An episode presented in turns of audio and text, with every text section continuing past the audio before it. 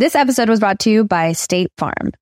Buying a house in 2024 can be something extremely joyful, but also extremely stressful when you think about all the paperwork that you have to file. But like a good neighbor, State Farm is there.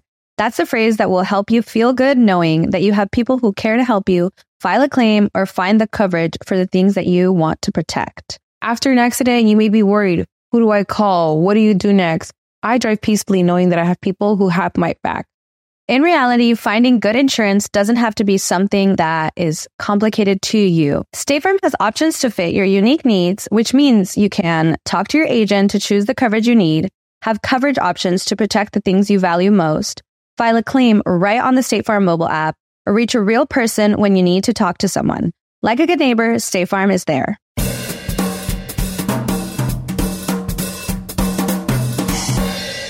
Si estás escuchando o viendo este clip es porque no estás suscrito a mi Patreon. Si quieres disfrutar de este episodio completo, suscríbete en patreon.com slash bla bla bla podcast. Pero mientras tanto, disfruta de este fragmento. ¿Cuál es el chiste del Twingo? De que hablabas del Twingo. Bueno, que yo tenía un Twingo y que es, eh, que es un carro, le decía, como eran bares, yo decía a las prepago que no saben y la gente la perdía. La gente, ¡ay, Dios mío! un bonche, un bonche. Coño, yo tenía un Twingo que- también, weón, qué bola. Hermanos de Twingo. Gran carro. y ¿ah? Chucho, Chucho también, Chucho también. Chucho también, pero Chucho lo tenía inmugrosísimo. Ese, ese Twingo lo tenía Twin- vuelto mierda. Y ahí entra la polémica. Ahí fue la polémica de ese chiste. Que lo- los Twingers decían, brother, eh, pero, brother, pero ese carro es buenísimo. Y, y mi chiste era todo criticando al, al carro porque utilizaba el prejuicio de que es un carro pequeño. ¿me No, entiendes? ey, y háblame de los estacionamientos que tenían área especial para el Twingo porque le roban la computadora, que es una vaina Que única en la historia. O sea, yo recuerdo el centro comercial este donde estaba el hotel, creo que es el Hotel Melia en Sabana Grande, en el recreo, en el recreo. en el recreo, que, que la- recuerdo la primera vez que entré ahí con el Twingo fue como que bienvenido. Y me, me mandaron por una vaina especial que habían solo Twingos, que además tú ves como el Twingo ahí se siente, coño, finalmente estoy entre mi gente, y Twingo amarillo, Twingo azul, Twingo tuning. Qué Claro, ¿no? Y, y atendido, porque es un VIP. Ahí siempre hay puesto en, en tu. en Yo todavía extraño el Twingo. Es una vaina. Además, mi Twingo terminó eh, desvalijado, se lo robaron, lo volvieron mierda. Yo lo violaron. Creo, creo que ese es el final de todos los Twingos porque el mío también terminó así. También. Creo que, sí, creo que eso es cuando el Twingo cumple su ciclo de vida.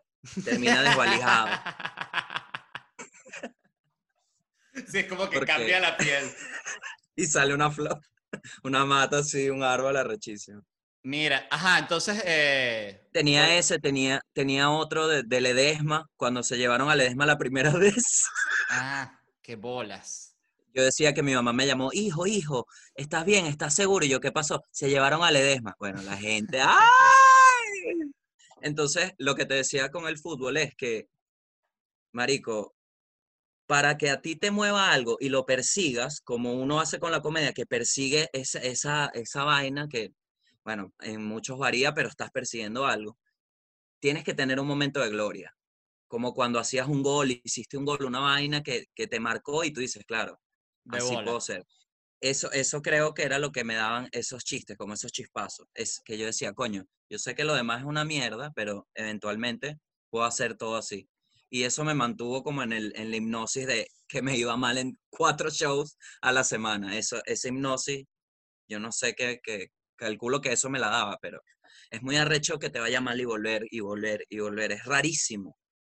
Yo, Sí. yo no lo explico, no lo entiendo, marico. Yo creo que es porque te tienes que, que sacar la espina. Yo recuerdo que era cuando, cuando los, los shows malos hacían esa etapa inicial de bares, recuerdo que de repente, coño, se venían rachas malas, porque era, ven- podía tener tres buenos y de repente, coño, venían uno malo. Entonces decía, bueno, uno cualquiera tiene un show malo. Entonces venía otro, segundo, Ah. mierda, ok. Y de repente venía, eran dos en el molino, venía uno en Teatro Bar. Y yo decía, bueno, Teatro Bar eh, eh, la gente ahí en Teatro Bar en ese momento era un pelo más nice que la del Molino. En el Molino se, se llegaba a unos monstruos, eh, los días que había eh, partido en el universitario, Uh, se venía que si fanáticos Caracas Magallanes con la camisa y toda la vaina y la gorra, ya borrachos con esa actitud de estadio. Y, y coño, eran shows jodidos, o sea, para todo el mundo. Ahí no lo Sí. sobrevivía casi nadie. Eh, Sí. De hecho, fíjate que ahí lo sobrevivían los carajos que todavía quedaban, que eran más tipo cuentachistes y vaina. mm, Este, sí la sobrevivían porque era como que conectaban un pelo más. Pero el punto es que llega un momento que tú dices, verga, estoy en una mala racha que ya me está haciendo dudar de mis capacidades. sí, sí, sí, sí. Que, que tú dices, no soy gracioso. Supongo No que soy ya gracioso. no soy gracioso. Exacto. O me mojoneé y tuve una buena racha y ya, que eso yo lo vi demasiadas veces también gente que, que ahí es que para mí donde se separa la raya de quiénes son los verdaderos comediantes y quiénes no, porque pasaba mucho que iba a esos grupitos que iban al, al molino a Teatro Bar, por darte un ejemplo. Y, y tú veías que de repente uno del grupo eh, se animaba, ¿no? Porque era como el cómico del grupo, el clásico. el- este es el cómico del grupo, que es un bicho que uno lo barre este, y le da una pela que no, no se quiere más nunca subir una tarima en su vida. Entonces tú veías, a mí me encantaba, yo eso sí me lo gozaba de la forma más maldita cuando venía, no, anótame ahí. Y uno que dale, gente. Uh, Y, y tú veías como ese tipo de persona se subía una vez, fracasaba, pero de manera estrepitosa, y más nunca los veías. Más nunca. Claro. No solo no los veías en tarima, no los veías en el bar. O sea, Mm, ya, desaparecían del, del universo. Sí. Mira, ajá, entonces, y y, es después de este, ¿cómo se llama? De, ¿cómo me dijiste? Se llama profesión comediante. Profesión comediante vino hoy stand-up, creo. ¿Y No ese era si con me- quién? El primero que tuve, marico, el primer show de stand-up que tuve fue en el Teatro Sambil con Dale que Ale y Gustavo Capielo, se llamaba Innecesario. Ok. Luego tuve Profesión Comediante y luego tuve Hoy Stand-up, que fue con Nadia, Daniel Enríquez, Sebastián y yo, Ok. ¿Eso era en, en dónde? ¿En BOD o en cualquier en lado, BOD, pues? en BOD, en BOD. Sí. Es otra vibra, Y- ¿no? Otro peo, chamo. Otro peo. Ahí Yo me tuve mi sentí- polémica con Charayave. ¿Por qué? Porque tenía un chiste de Charayave, que en realidad, marico, la crítica es que es un, un pueblo que lo llenaron de esperanza, pues mucha gente se mudó para allá por el tema de las casas y no terminaron un coño.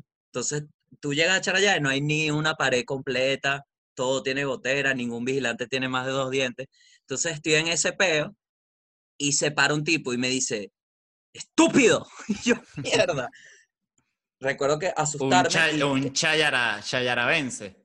Estás hablando paja de la gente de Charayave, ese pueblo es más viejo que tú, ignorante, investiga la historia de ese pueblo, me decía. Entonces, marico, yo en la locura, Como si investigar la historia de Charayave lo, lo fuese a hacer menos mierdero. Qué locura. Ajá. Sí, y, y te- bueno, tensión, primera vez que alguien me gritaba así, en tarima, en un peo, y, y se fue, y dije, qué lástima lo del prejuicio, ¿no? Qué lástima. Justamente. recuerdo que eh, un chiste que tenía Álvaro Mora de, Mm. de, Ciudad, de Ciudad Caribia.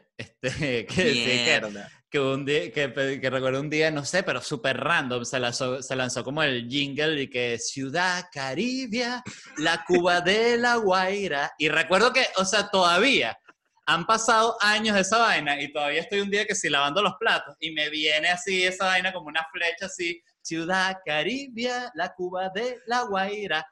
Tú, Me la primera vez que te presentaste, ¿tú cuántas veces te, cuántas veces te presentaste ahí en Risas Azules? Varias veces, ¿no? Sí, tres. Tres, ok. Yo me he presentado tres fui- también. Exacto, tres. Sí. Mira, Tres. este... La, la primera fui invitado, comediante, que fue donde tuve este pánico. Y. ¿Cómo fue ese día? Verga, marico. Ese día es comiquísimo, porque está lleno de. Igual como todo, como cada persona hace con su vida, ¿no? No digo que sea especial, pero es como una, un- una película. Porque primero estaba Daniel, Daniel Pistola, estaba Nanutria, estaba Chucho. Entonces, ya era como que mierda. Están toda la gente que hace stand-up aquí. Y están todos, mierda, qué locura. Ya estaba como en ese mood de que yo estaba en la misma lista con ese peo. y nervioso, nervioso, pero yo sabía que tenía un chiste. Yo sabía. Yo sabía que no me iba mal con un chiste. Eso es lo único que tenía seguro.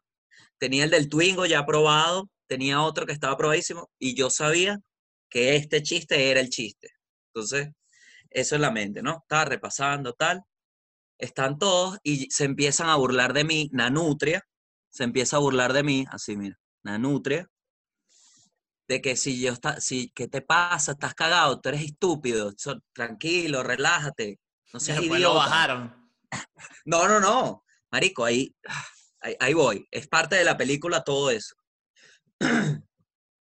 Marico, me pasa, empiezo a sentir ardor en el cuerpo desde que faltan tres para mí. No me acuerdo ni el puesto en el que estaba. Me toca, salgo, pa, pa, pa, hago los dos chistes en automático y llega el momento del chiste, ¿no?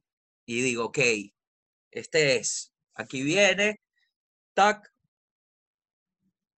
viene el- la introducción al chiste, empiezo a ver el aula magna, marico. Estoy relajado porque sé que eso va a funcionar, entonces ahí sí empecé a ver la vaina. La gente, marico, en parte, ¿sabes cuando en una premisa se te ríen? Que tú dices, uff, se van a morir. Se van a- Si te reíste aquí, te vas a morir. Y cuando hago el chiste, el remate, es la risa, es como una brisa y me mueve para atrás como un dos centímetros, marico. Y ahí dije, buenas, buenas noches, ya llorando. Me quebré, weón. Y llegué al, al camerino llorando y estaba Daniel Pistola, Chucho y Nanutria y me dice, tú estás llorando. Y yo, sí, marico, me, no joda, ¿por qué estás llorando? Eh, todo ese pedo de por qué estaba llorando y me tuve que ir que si para el baño a limpiarme solo. Bueno, y Víctor cerró, obviamente estaba el pedo de que lo bajaron, risas azules. Cerró probando. Todos los chistes me lo- los había dicho en la oficina, me dijo, mira, voy con esto. Y el bicho cerró y la partió probando. Y yo dije, bueno, dale. Ah, esa fue Sí, la manera en que se pudo sacar esa, esa espina, ¿no? Muy- él lo habían bajado una vez, ¿no? Dos veces, dos veces. Dos veces. ¿Mm?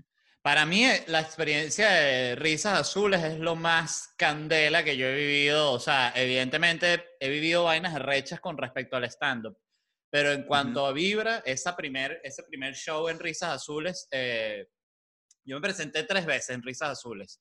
Claro, y tú Dos. hiciste ahí un show tuyo en el aula magna. Nosotros cerramos nuestros dos shows ahí, eh, Los Hijos del Ocio y Mi País, Tu País, agotado ahí. Imagínate tú, weón. Este, sí, pero eso era, eso era más como, eso sí fue como una fiesta, o sea, era la gente que fue a Ajá. esos shows fue, esos son los únicos shows donde yo también, o sea, lloramos, o sea, donde la vibra era muy arrecha, o sea, Claro, en claro. cambio el primer Risas Azules, que no me conocía ni mi puta madre, yo recuerdo que, que te pitan al inicio, o sea, hay como un... Mm. Y recuerdo ese momento, o sea, que pararme, habían bajado a, a, a José Rafael o a Claro, es que era Nanutria, esa vibra. eh, ya habían bajado uno que no recuerdo, eh, aquí sabes que la memoria se cruza y uno mete personajes que no son, o sea, de repente Sí, era sí, sí.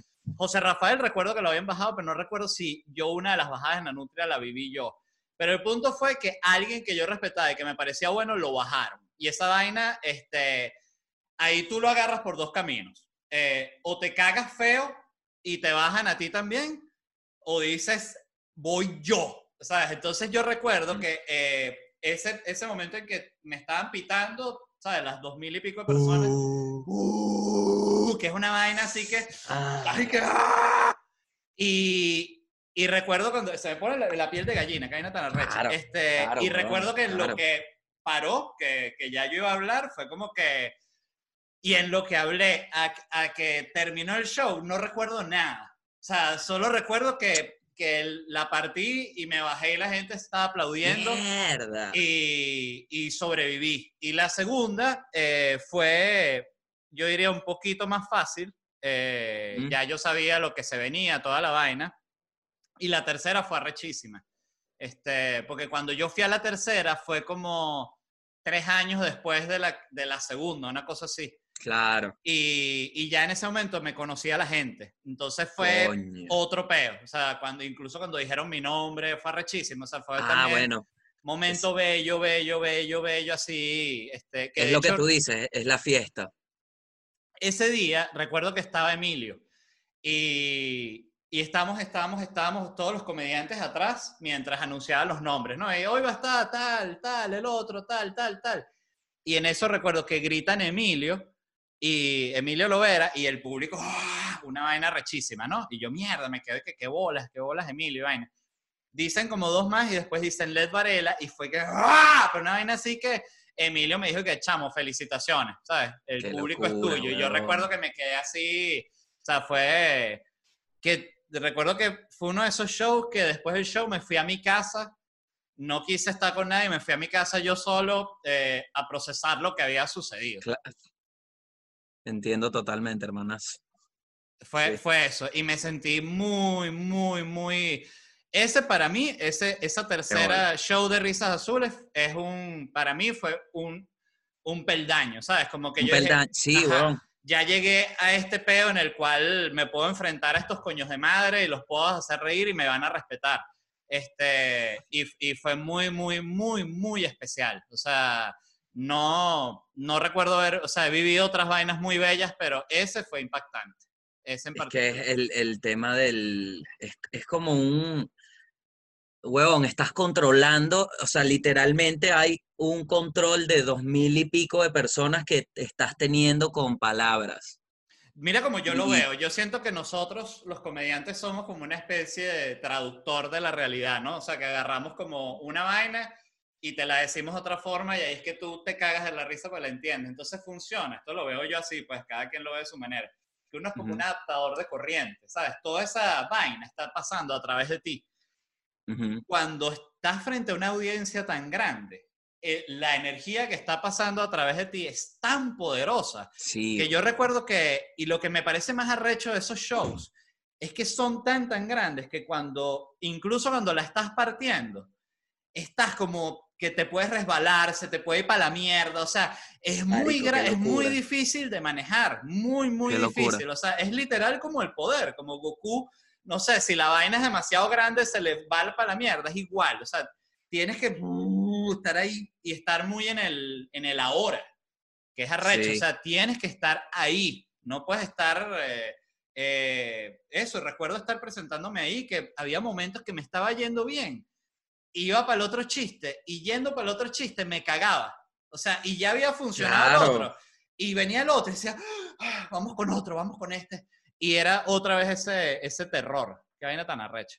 En Hoy Estando me pasó que tuve uh, como 20 minutos, yo cerraba, marico. Y estuve 20 minutos sentado en la esquina de la tarima hablando de por qué había dejado a mi ex. Sin chiste. Que estaba, nadie, Daniel me estaban viendo desde atrás y que, marico, ¿qué te pasó? Y tuve que hacer el chiste de Chávez después para levantar ahí, pero...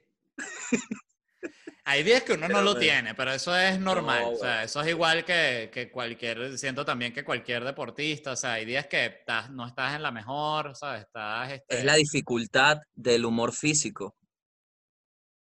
Que el día, marico, si tú tienes tus vainas escritas, tú te puedes sentar un día que estés hasta mamá, una tercera función y haces tus chistes así tranquilito. Pero y si tu remate es que el, el, el, el potro, un potro, tienes que hacer esa mierda. Eso también fue algo que yo era demasiado, demasiado, demasiado, demasiado. Y dije, Marico, escribe más porque no siempre vas a estar con este mood.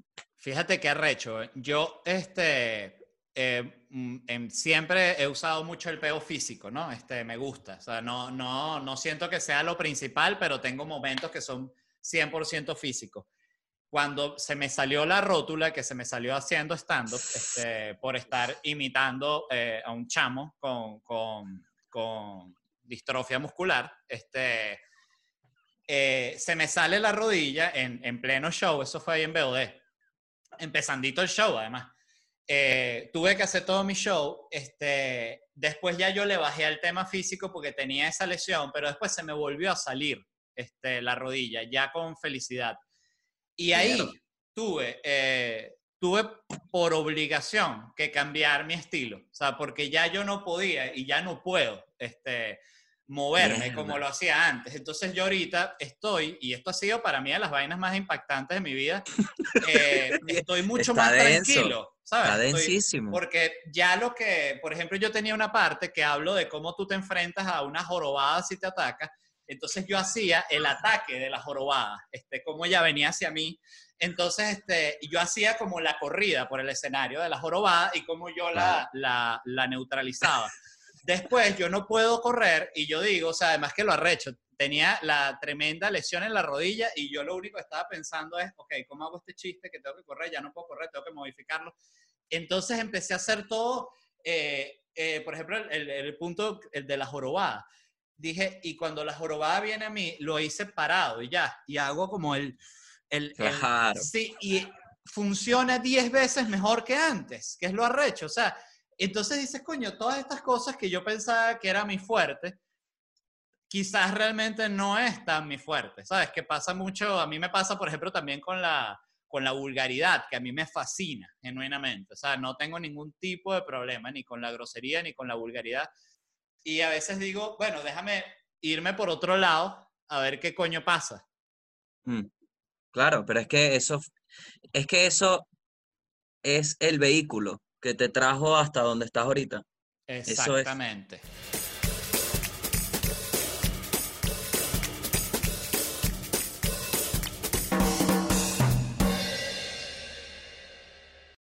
When you need mealtime inspiration, it's worth shopping Kroger, where you'll find over 30,000 mouthwatering choices that excite your inner foodie. And no matter what tasty choice you make, you'll enjoy our everyday low prices, plus extra ways to save, like digital coupons worth over $600 each week. You can also save up to $1 off per gallon at the pump with fuel points. More savings and more inspiring flavors make shopping Kroger worth it every time. Kroger, fresh for everyone. Fuel restrictions apply.